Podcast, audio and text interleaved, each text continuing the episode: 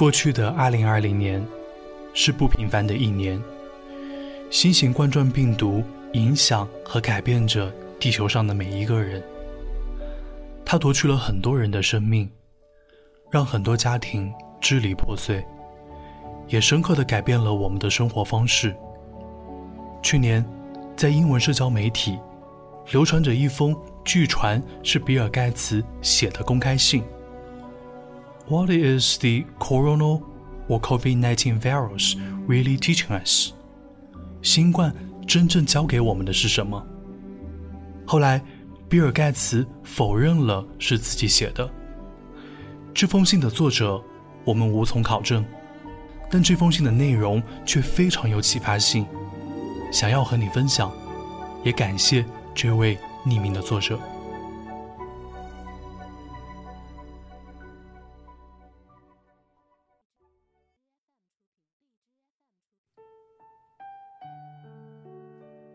What is the corona or COVID 19 virus really teaching us? I'm a strong believer that there is a spiritual purpose behind everything that happens in this world, whether that is what we perceive as being good or being bad. As I meditate upon this, I want to share with you what I feel the corona or COVID 19 virus is really doing to us. It's reminding us that we are all equal, regardless of our culture, religion, occupation, financial situation, or how famous we are.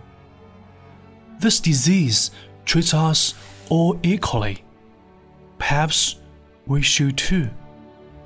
If you don't believe me, just ask Tom Hanks.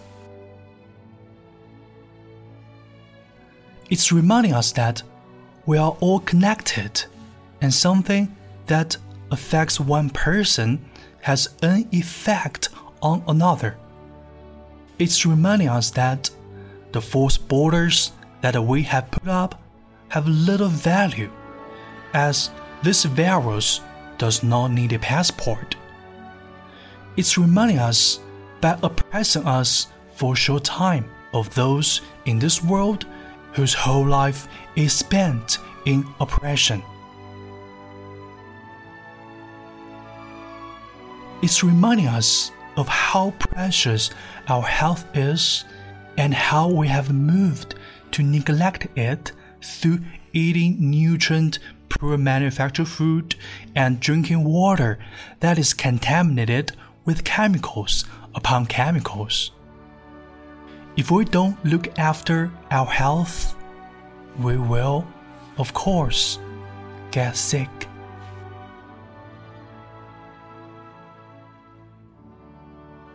It's reminding us of the shortness of life and what is the most important for us to do, which is to help each other, especially those who are old or sick.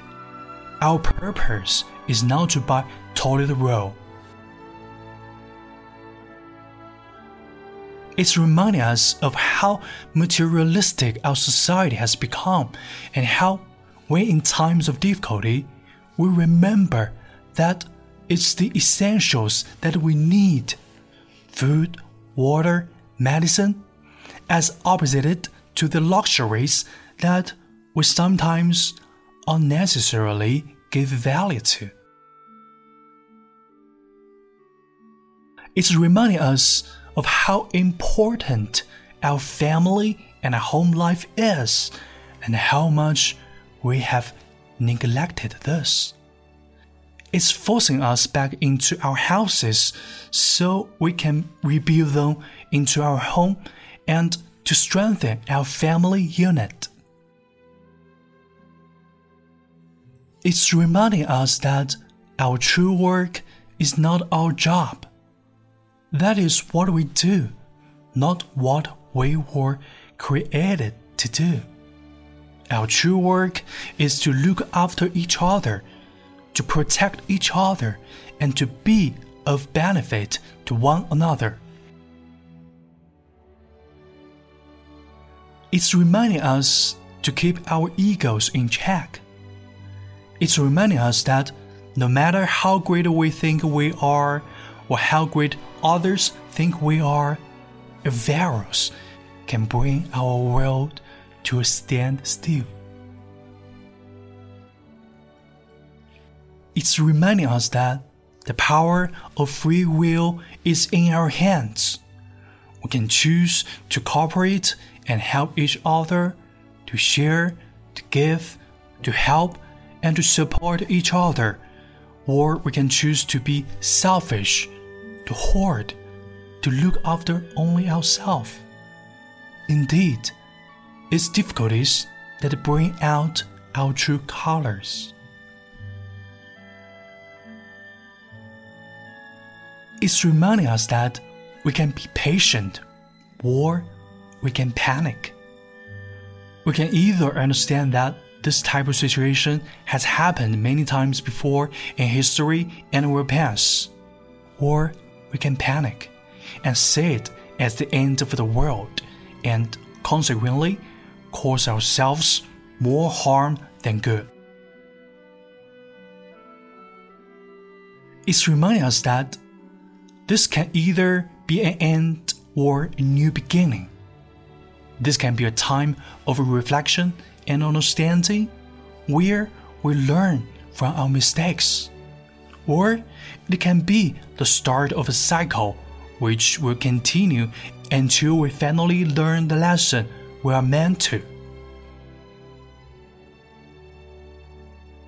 It's reminding us that this earth is sick it's reminding us that we need to look at the rate of deforestation just as urgently as we look at the speed which toilet rolls are disappearing off of shelves. We are sick because our home is sick. It's reminding us that after every difficulty, there is always ease.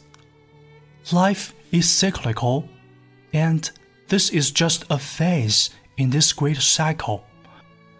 We do not need to panic. This too shall pass. Whereas many see the corona or COVID 19 virus as a great disaster, I prefer to see it as a great character. It is sent to remind us of the important lessons that we seem to have forgotten, and it is up to us if we will learn them or not.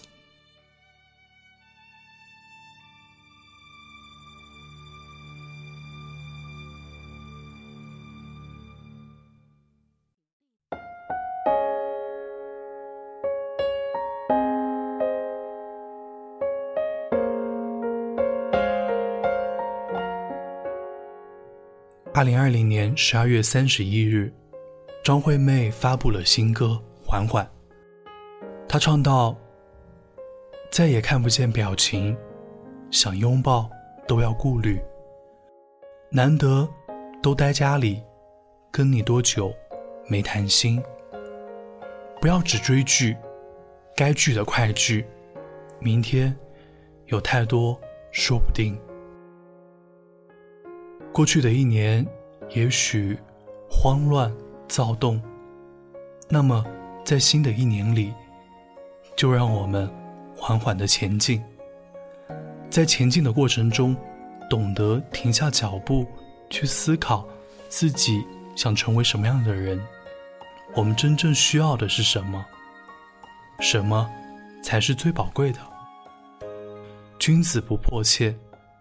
新的一年。希望我们用新的步调往前走，不着急，不浮躁，按照自己的频率和节奏生长。也许慢一点，但或许世界会更温柔。这里是为你读英语美文，我是永清，我们一期一会。